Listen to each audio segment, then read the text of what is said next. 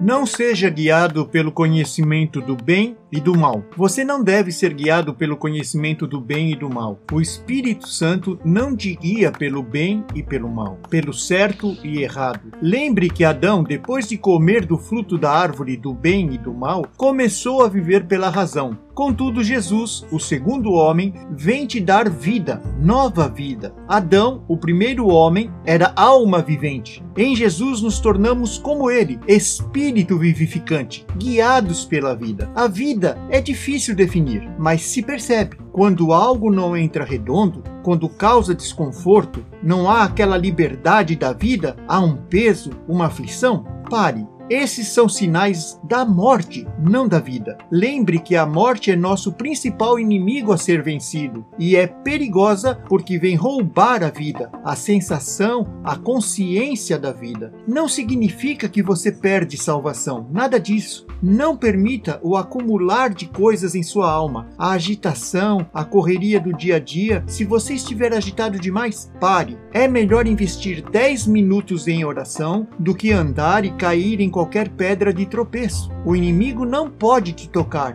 mas pode lançar dados inflamados que podem te prejudicar. Decida ouvir a vida, não julgue o certo e errado pela classificação dos outros. Por exemplo, um filme de classificação até 16 anos você pode ver, mas se ao assistir há um peso, uma opressão, mesmo que a mente e a alma estejam curiosas, isso pode entristecer e incomodar o espírito. No início havia a árvore da vida, Gênesis.